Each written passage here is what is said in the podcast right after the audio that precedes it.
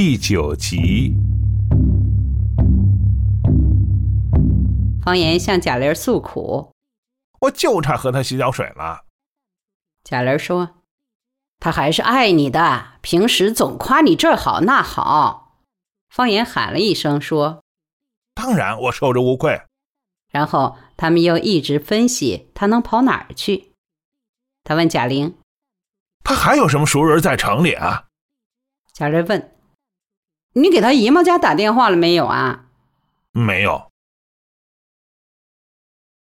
贾玲陪方言到科里找了部电话，他甚至不知道他姨妈家的电话号码，还是贾玲告诉了他。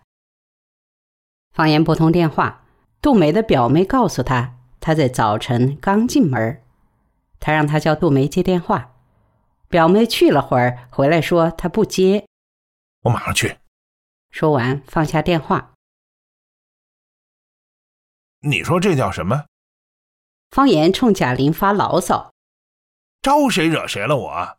他过去跟别人也这样吗？他除了跟你还跟过谁啊？”贾玲笑着推了方言一把。哎呀，快去磕头请罪吧！要不要搓板？我那有块可以借给你。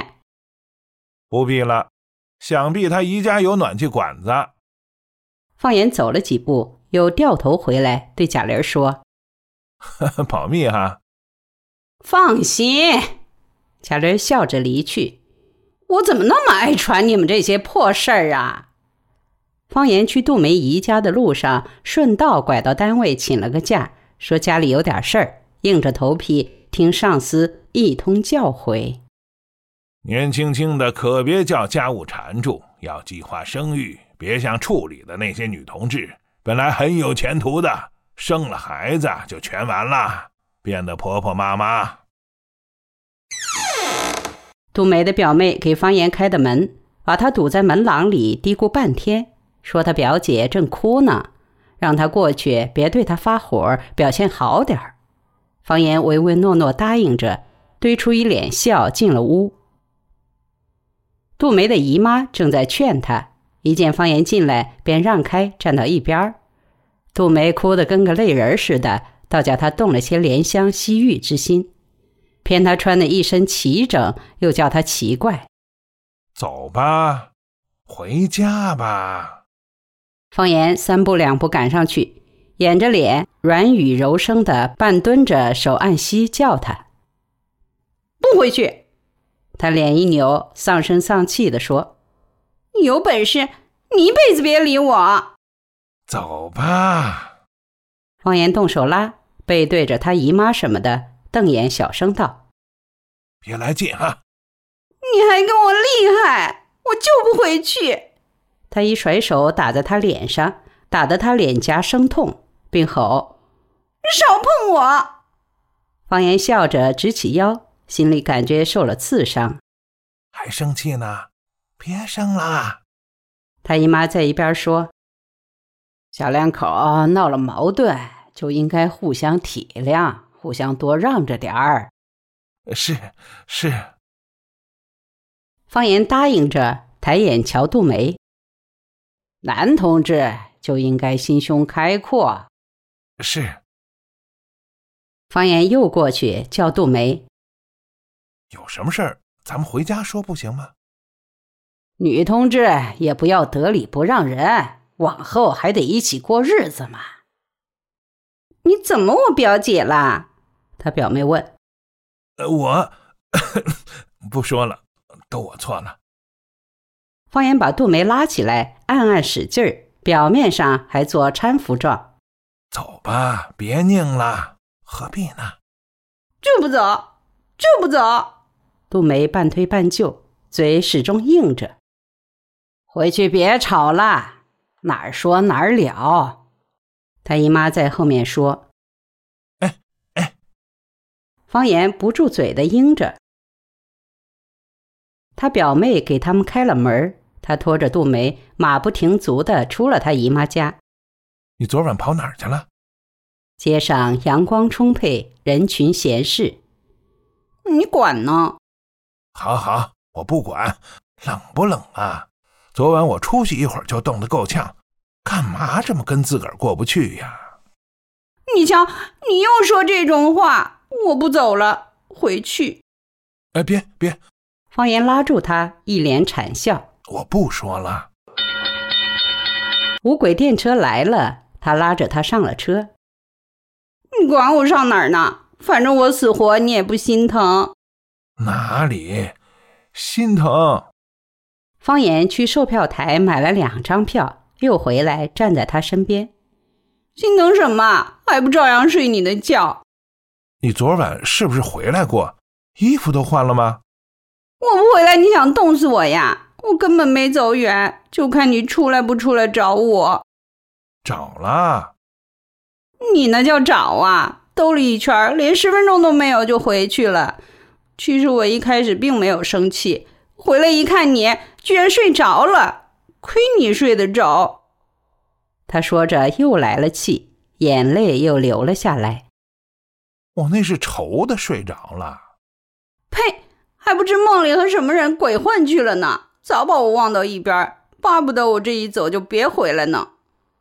他越说越觉得自己委屈，替自个儿可怜，泪也越发控制不住，低下头让泪从鼻尖滴到地上。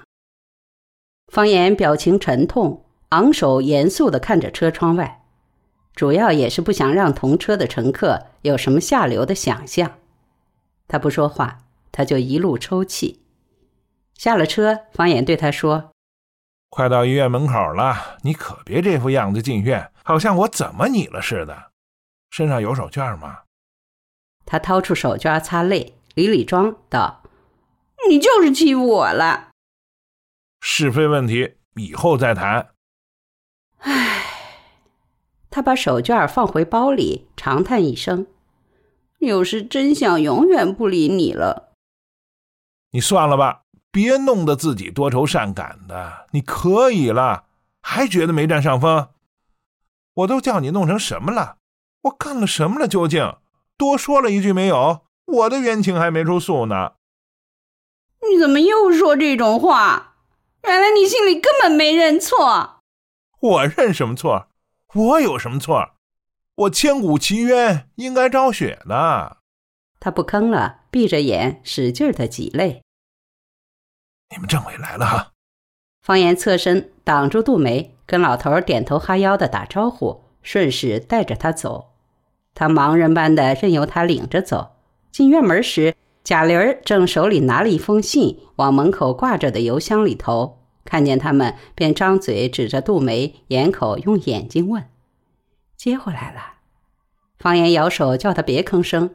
这边一分神，那边他闭着眼走路，一头撞在传达室旁机动车限速标志上。门口所有的人，包括哨兵，都不禁一笑。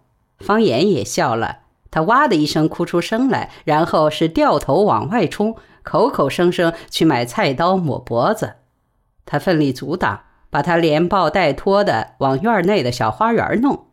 很多人都站住看热闹，笑嘻嘻的。贾玲站在一边，面有忧色，又不便上前协力。方言好不容易把他弄到小花园的白色廊架下，按坐在前廊凳上，他还一次次起身欲冲，被他毫不客气的一次次推坐在原处。他力气用尽，开始哀痛的哭。四周茂盛的柏丛挡住了好奇者的目光，方言也在一边坐下，喘出一口气。感到名誉扫地，威信扫地。花坛里的月季花枝叶扶疏的婀娜开放，一些蜜蜂嗡嗡的在阳光下盘旋，蚂蚁沿廊柱往上爬，爬到光滑的地方，把持不住掉了下去。一辆轿车若隐若现的从树丛外驶过。杜梅还在哭，无声的泪流满面的哭。方言吸着烟，耐心地等他哭完。两个老年病号背着手从小径走来，看到他们怔了一下，原路退了回去。